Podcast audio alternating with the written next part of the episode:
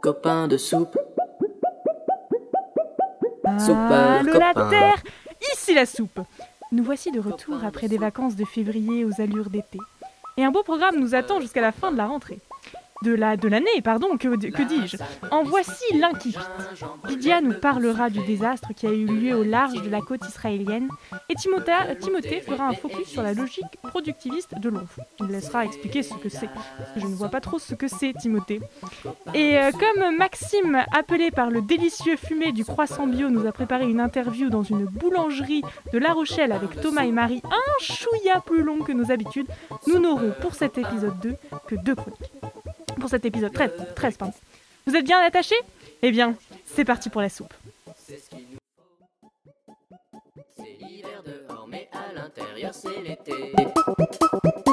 Il fait chaud. On ouvre la fenêtre, les voisins sentent la soupe. On va pouvoir se faire un kiff et partager la soupe. L'océan n'est pas toujours bleu, bien malheureusement. Et si vous l'aviez vu près d'Israël, il aurait pris la couleur noire des hydrocarbures.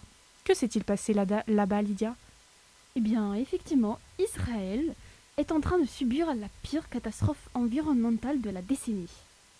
C'est ainsi qu'a déclaré il y a une semaine le chef de la Nature and Parks Authority, Saul Goldstein, alors que d'énormes quantités de goudron déversé ont ravagé une grande partie de la côte méditerranéenne du pays. Mais, Lydia, Peux-tu nous dire ce qu'il s'est passé exactement? Alors, la ministre de la Protection de l'Environnement israélienne, donc Gila Gamliel, a déclaré qu'un déversement d'hydrocarbures avait été identifié à environ 50 km au large de la côte il y a à peu près deux semaines, et que l'un des dix navires qui se trouvaient dans la région à l'époque en était peut-être responsable. Alors du nord, comme Haïfa, et vers le sud, jusqu'à Ashkelon, près de Gaza, des bandes de noirs pouvaient être vues le long de la côte euh, méditerranéenne. Et dans la, réserve naturelle de Gador, près de la ville septentrionale de Hadera, le goudron a enduit des poissons, des tortues et d'autres créatures marines. Mais c'est horrible Et les habitants, comment ont-ils réagi?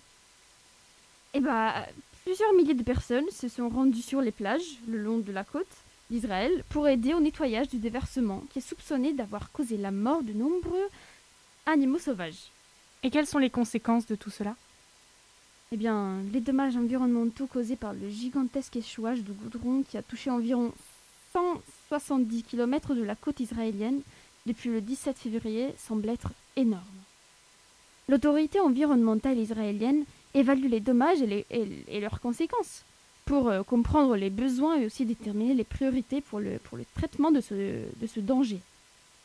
Malheureusement, au cours euh, du dernier week-end, nous avons appris qu'il y avait de nombreux problèmes sur le terrain et qu'ils dureront probablement très longtemps. L'événement n'est pas encore terminé et le goudron continue d'arriver sur les côtes.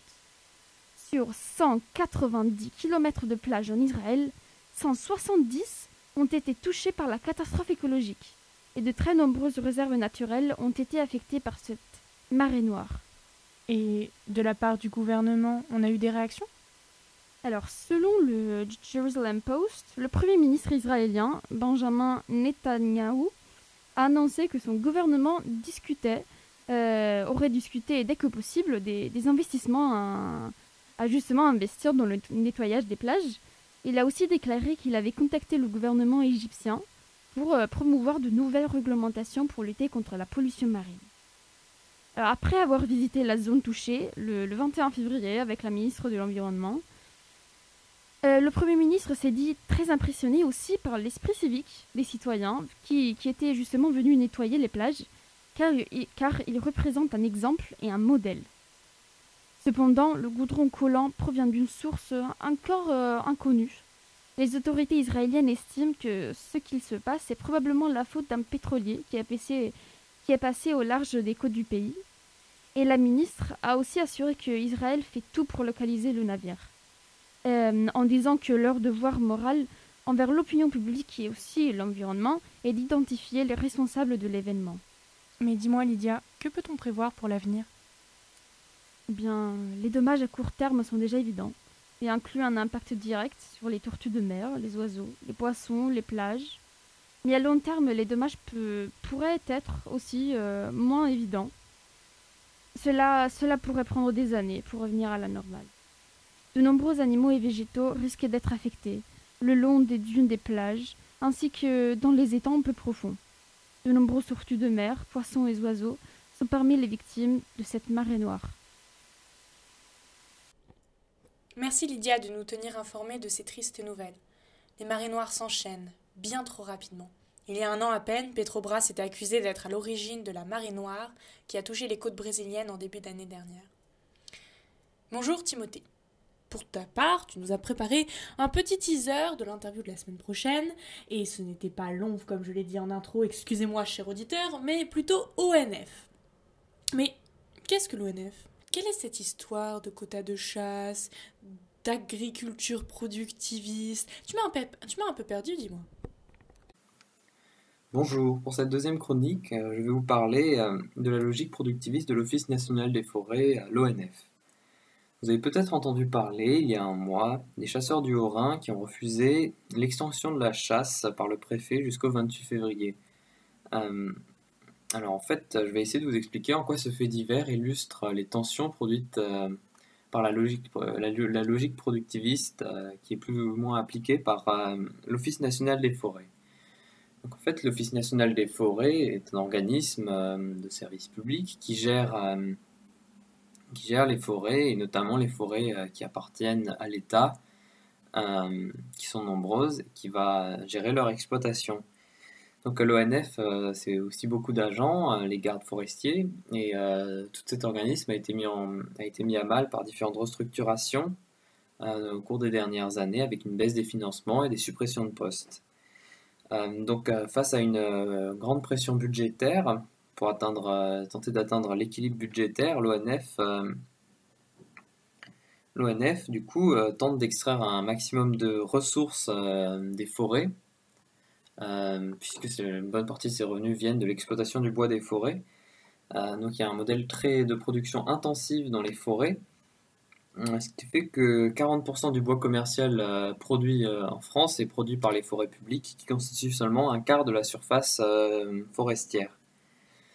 Et donc, au sein de ces buts de production intensive de bois, donc on va voir évidemment des forêts en monoculture euh, d'une essence ou d'une autre. Et surtout, euh, l'ONF va aussi euh, vouloir diminuer la population de cervidés. Pourquoi? Parce que les cervidés, en fait, on risque de brouter les bourgeons, ils vont aussi brouter les jeunes pousses, et aussi ils vont se frotter les bois lorsqu'ils voilà, perdent leur bois, ils vont se les frotter en fait contre les arbres, ce qui va abîmer l'écorce. Et euh, ça fait partie, ça va diminuer en fait la productivité des forêts, ce que euh, l'ONF veut éviter.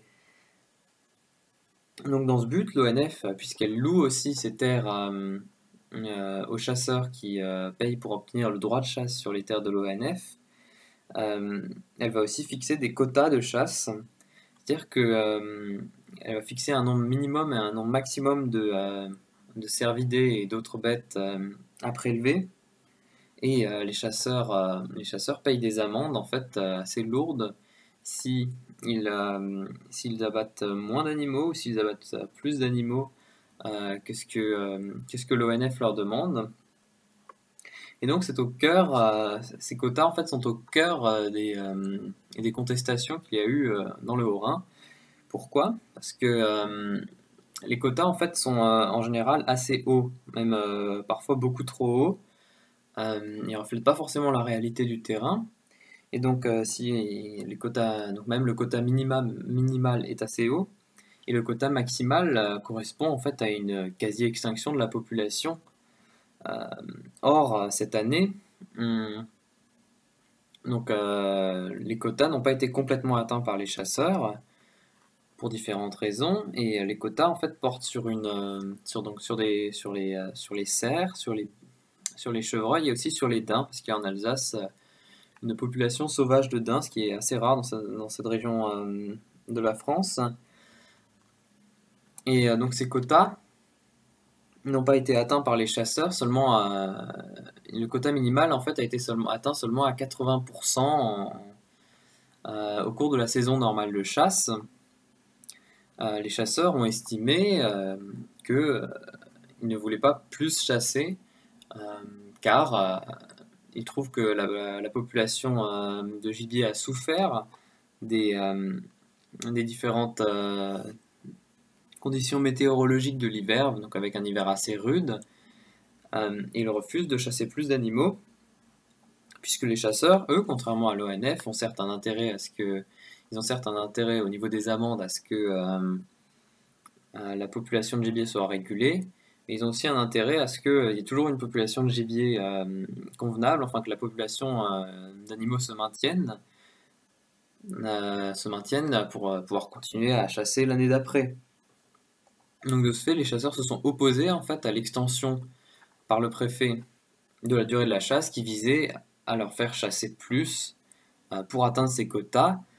Euh, ils ont refusé de chasser, ce qui fait que finalement, euh, le préfet a mis en place ses moyens, c'est-à-dire qu'il a envoyé les lieutenants de louveterie. Donc, ce sont des fonctionnaires en fait qui sont bénévoles. C'est un dispositif assez spécial.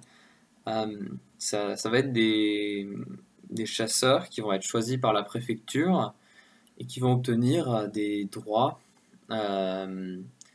comme le droit de chasser, euh, quand ils sont envoyés en mission, ils ont le droit de chasser la nuit, ce qui est normalement interdit. Ils ont le droit de chasser avec des euh, lunettes à vision nocturne. Ils ont le droit de chasser avec des, euh, avec des silencieux sur leurs armes. Ils ont le droit de chasser aussi depuis leur véhicule. donc énormément d'avantages qui leur sont donnés pour... et aussi, ils ont le droit de revendre la viande, en fait, des animaux sans avoir à payer, à payer une taxe, ce qui fait qu'en fait, euh, dans, les buts de régulation, on va leur donner une mission avec un nombre d'animaux à prélever, et ensuite ils vont très facilement euh, atteindre cette mission, et même s'ils sont des fonctionnaires bénévoles, ben, ils vont se payer sur euh, la, vente, ils vont se payer sur la vente de la viande. Donc c'est ce que le préfet a mis en place. Il a ordonné au lieutenant de louveterie du coup d'aller abattre suffisamment d'animaux pour atteindre pour atteindre les quotas. Donc euh, autour de cette histoire, euh, finalement, euh, on peut voir que l'ONF va pousser dans sa logique de production de plus de bois pour pouvoir répondre à ces contraintes budgétaires, va avoir d'autres objectifs que ces objectifs de service public et de préservation de la biodiversité. Et donc, que euh, du coup cet engrenage productiviste peut produire des conséquences néfastes pour euh, les différentes populations d'animaux, notamment de, cervidés, hum, dans, euh, dans certains contextes. Merci Timothée pour cette chronique qui nous donne à voir les chasseurs sous un autre jour. Et d'ailleurs, vous pourrez retrouver une interview plus exhaustive du frère de Timothée dès la semaine prochaine si le sujet vous intéresse. Et à présent, nous allons retrouver pour la seconde partie de ce podcast Maxime qui nous emmène dans une boulangerie bio.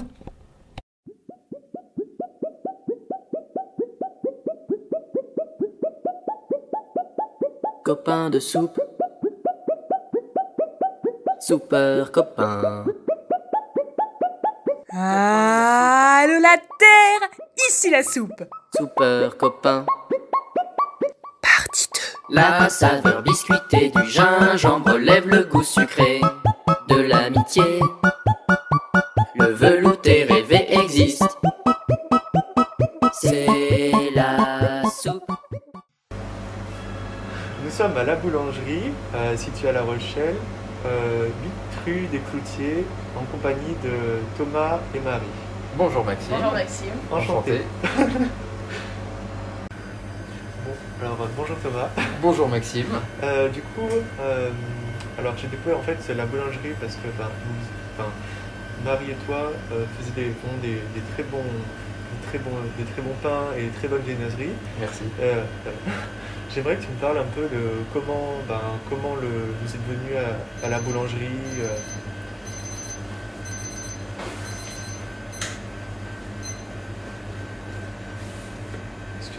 Voilà. Euh, bah, la boulangerie, bah, ça a été un peu une, euh, une finalité d'un cursus scolaire euh, qui a abouti, c'est un peu une filière blé, farine, pain. Et bah, ça fait donc 7 ans qu'on est, qu'on est tombé dans le pétrin, hein, comme Oli Obélix dans la marmite.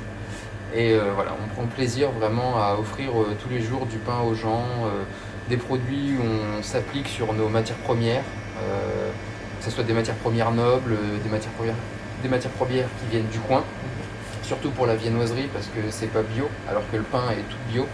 Mais on travaille avec un producteur de lait à Puy-le-Bourreau, avec les œufs de Maran, enfin vraiment sur un esprit local. Euh, sur le pain, on s'est orienté plus sur du bio parce qu'on pense que c'est aujourd'hui une alimentation un peu de demain parce qu'aujourd'hui avec les produits qu'ils utilisent et tout ça dans l'agriculture, euh, je pense que le bio c'est vraiment une, alternative pour la- l'alimentation de demain.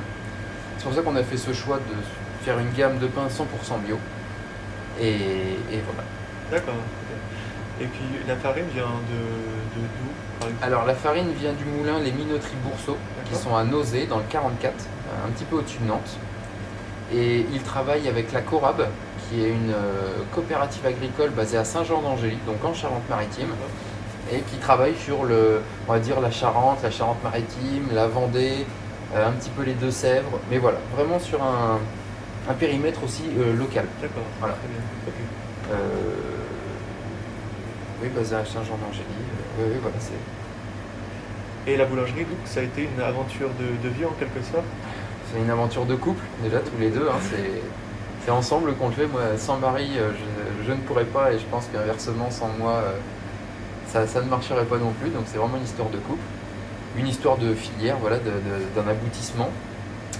Et puis, euh, bah, c'est la passion de, de pouvoir euh, bah, travailler des matières premières comme ça, faire Bien du sûr. pain, euh, l'offrir à tous nos clients tous les jours qui nous le rendent bien Oui. qui nous sont fidèles et qui nous, nous, nous remercient pour le bon pain que nous leur offrons. Donc c'est c'est très plaisant.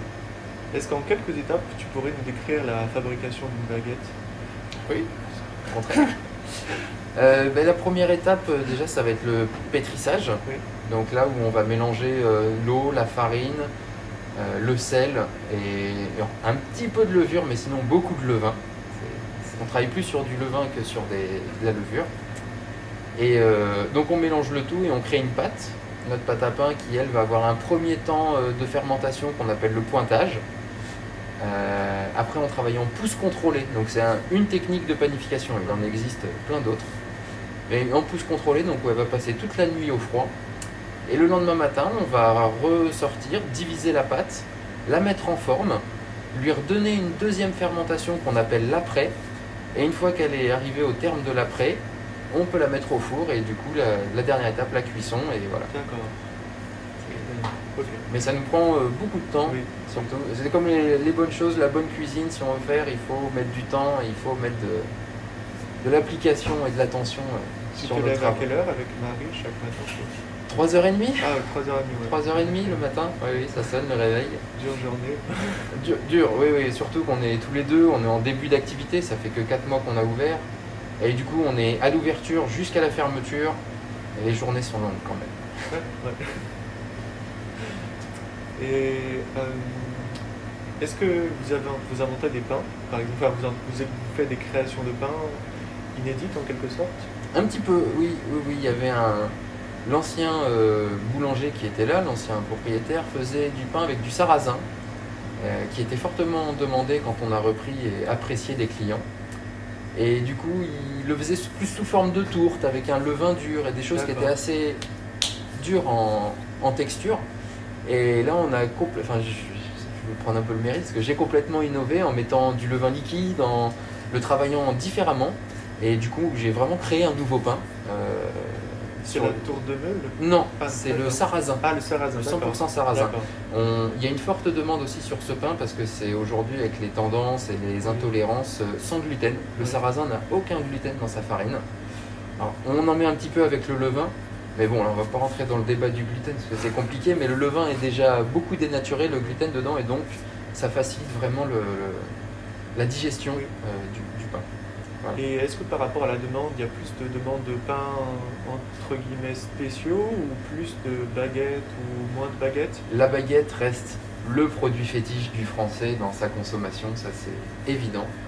Mais on, avec notre gamme bio et notre clientèle qu'on veut avoir, eh bien, il y a beaucoup plus d'ouverture d'esprit et beaucoup plus de, de choix sur des pains spéciaux, euh, voilà, où on travaille le petit épeautre, euh, des, des variétés, enfin des, des céréales particulières. On travaille de l'épeautre, du seigle, euh, du blé sous différentes. euh, c'est dans les types de farine, hein, la, tradition, un peu de la T80, la tourte de meule qui est un peu plus typée, le complet, euh, voilà, différents types de farine. Oui, je c'est autre chose, non, je- non, c'est tout. Voilà. C'est bon, enchaîne toujours. Euh, et du coup, pour les viennoiseries, c'est toi, Marie, qui les fait. Oui. Est-ce que tu peux nous décrire, euh, nous dire, enfin, nous expliquer comment on fait la chocolatine typique du, du sud-ouest? Très différente du pain au chocolat. Ah oui, Attention. très différent. Absolument rien à voir. Alors comment? Bah, Tout d'abord, je fais une pâte, hein, comme la baguette, hein, de l'eau, de la farine, du sucre, du beurre. une Un pâte peu très- plus riche. Qui est, oui, qui est un peu plus riche, mais que je fais avec du levain également. Je mets du levain dans mes croissants. Mhm. Je mets de la levure, certes, mais on travaille aussi au levain sur la viennoiserie. Ce n'est pas le cas de tout le monde. Et après, comment faire une chocolatine? Alors, j'ai une machine qui s'appelle un laminoir, où là, je m'amuse à étaler mon beurre et ma pâte que j'assemble, que je mets au froid, que je rabaisse, que je remets au froid, que je rabaisse et que je remets au froid. Et après que je détaille en, en rectangle, tout simplement. Puis après, je mets mes bâtons, ça fait une chocolatine. Et après, on le met au four. Et puis... Et bien sûr, à. Oui. Elle pousse et on le met au four le lendemain matin. Pareil, tout se fait la veille, comme la baguette. Et on appelle les, les plis de- d'une chocolatine la, la feuillée. Les feuillets, Les oui, feuillets. oui, voilà, c'est des feuillets. Quand, quand je lamine ma pâte, je crée des différents feuillets, j'alterne beurre et pâte, beurre, Beurre, et pâte, pâte, beurre, beurre, pâte, beurre, beurre, pâte. pâte. Oui, ouais, ça, ça se calcule. Hein. Je crois que c'est 16, non Attends, je fais. On part de deux, parce qu'en fait, c'est une pâte de, de la pâte, du beurre, de la pâte, et on replie une fois, donc ça fait 3, ça fait 6, et après on replie deux fois, ou 24, ou quelque chose comme ça. 24 Enfin, voilà, il y a enfin. presque 24 étages de pâte de beurre, de pâte de beurre qui s'enchevêtrent euh, dans le feuilletage Oui. pour faire la- le croissant et la viennoiserie. Et euh, voilà, autre sujet, est-ce que vous ressentez par rapport aux clients euh, une demande accrue de bio? Enfin, j'imagine du coup, ces derniers enfin, temps. Oui. enfin, Oui. Euh, alors soit bio sur le pain où là il y a une réelle Ouais. demande et la viennoiserie qui n'est pas bio, il y a un petit peu de demande quand Un même. Mais c'est vrai que c'est sur des termes de coût de revient et tout ça, quand il faut mettre tous les éléments bio, ça pourrait être un peu cher pour de la viennoiserie. Mais dans un esprit plus local au moins, euh, voilà, pour, pour compenser un petit peu le fait que ça soit pas bio. Après oui, le bio, il y a une réelle demande et un réel intérêt euh, pour les produits bio aujourd'hui. euh, oui, ça c'est sûr. Après, j'ai, j'ai- je crois dans le bio, dans ce type d'alimentation pour l'homme, je pense que c'est indispensable de, consommer comme ça euh, demain. Mais sur les techniques culturales dans l'agricole, euh, je pense qu'aujourd'hui le bio a encore euh, beaucoup d'évolution à faire parce qu'il demande à l'agriculteur beaucoup plus de passages mécaniques pour enlever les mauvaises herbes dans son champ, voilà, qui comparé à l'agriculteur qui va utiliser du conventionnel avec certains pesticides ou avec un passage, il va pouvoir éradiquer certaines mauvaises herbes. Dans le bio, ça va nécessiter peut-être deux ou trois passages euh, pour enlever justement toutes ces mauvaises herbes. Mais il y a des techniques aujourd'hui où travailler sous couvert, c'est-à-dire qu'on va juste mettre une petite couche de trèfle ou de choses comme ça et qui va empêcher la lumière d'arriver sur le sol. Donc les mauvaises herbes ne poussent pas, mais le blé ou les choses comme ça arrivent à pousser au milieu. Et voilà. Mais c'est encore de l'évolution. Tous les agriculteurs sont pas prêts à, à rentrer dans ces démarches et dans ces là. Puis ça demande des coûts, des nouvelles techniques. Enfin, voilà. Mais je pense que le bio demain, c'est vraiment la- l'agriculture et l'alimentation de demain. Ça, c'est sûr. Et est-ce que être dans la ville de Michel Crépeau, à La Rochelle, est-ce que ça fait quelque chose en plus euh, à côté du Enfin, j'imagine euh, ça donne une valeur euh, ajoutée à la boulangerie? Enfin, en termes de. Est-ce que ça, ça, ça fait quelque chose par rapport à la boulangerie ou. Pas spécialement. D'accord, Pas spécialement. Je ne pense pas. C'est une influence. Et euh, vous avez d'autres d'autres choses à dire? Euh, bah, après sur le sur le côté justement écologie euh, et comment s'appelle oui, euh, alimentation des choses comme ça nous ce qu'on on essaye de prôner ou de faire comprendre aux gens c'est qu'on fait une petite quantité qu'on essaye de faire qualitative Oui. Mais effectivement, il y a des soirs où on arrive, où on n'a plus de pain pour le client. Mais je préfère avoir un petit manque à gagner et que le client comprenne qu'il n'y ait plus peut-être la baguette, mais qu'il y a peut-être d'autres pains à côté. Et voilà, que de jeter. Oui. Le gaspillage alimentaire aujourd'hui, jeter de la perte de matière, pour nous c'est quelque chose qui nous fend le cœur. Et voilà, je préfère dire au soir, désolé messieurs, j'ai plus de pain, revenez demain, euh, navré, que de dire bah, j'en ai un petit peu pour tout le monde et le soir, bah, c'est pas grave. C'est- Économiquement, c'est vrai que ça coûte pas très cher de faire du pain, mais éthiquement, jeter du pain, pour nous, c'est c'est pas possible. Alors il existe aujourd'hui hein, quand même des, solutions anti-gaspillage, euh, des, réseaux de redistribution du pain ou de même dans le fournil de retravailler le, pain, les pains durs, en faire des croutons, des biscottes, enfin il y a plein de solutions. Mais voilà, jeter du pain, ça c'est vraiment quelque chose euh, qui est fort pour nous, ça nous fait mal au cœur. Puis c'est voilà comme on dit, c'est l'histoire aussi d'une filière. hein. L'agriculteur qui va s'être donné du mal à faire pousser son blé, le meunier euh, qui, va passer du temps à l'écraser et tout ça. Nous derrière, tout le travail qu'on va mettre en œuvre pour faire du pain, et le soir s'il n'est pas vendu, le jeter? Non, non, non. Mais je pense qu'on est dans une démarche aujourd'hui, même. euh, Et les gens comprennent quand on leur explique un peu notre là, ils comprennent. Et je pense que c'est vraiment des, un point fort et une valeur qu'on veut prôner euh, dans notre boulangerie. Voilà. Très bien, ok. Et puis, ben, je pense que c'est. Est-ce que vous voulez ajouter d'autres choses ou on a Enfin, On pourrait en parler des heures, une boulangerie, euh, je pense que là-dessus. euh, mais vous avez des points plus à, à vouloir discuter? Enfin, des, des choses à dire ou bien? Euh, non, je pense que sur le fait qu'on est, on est vigilant sur nos matières premières, voilà, c'est de prendre des matières nobles pour faire des beaux, pro- des beaux et bons produits. euh, avec toute la passion quoi, et tout notre cœur hein, dans, dans nos produits. C'est Et non, non, je pense que voilà, on sera ravis de faire euh, un autre podcast sur un autre sujet. Mais euh, merci Maxime euh, de nous avoir sollicité, on a été très, très heureux. Euh, par contre, Merci Lydia et Timothée pour vos interventions très intéressantes. Et merci Maxime pour nous avoir fait ce petit voyage dans une boulangerie qui, je dois le dire, m'a donné l'eau à la bouche. On se retrouve la semaine prochaine. À très vite. La bise verte. Copain de soupe. Super copain. Copain de soupe.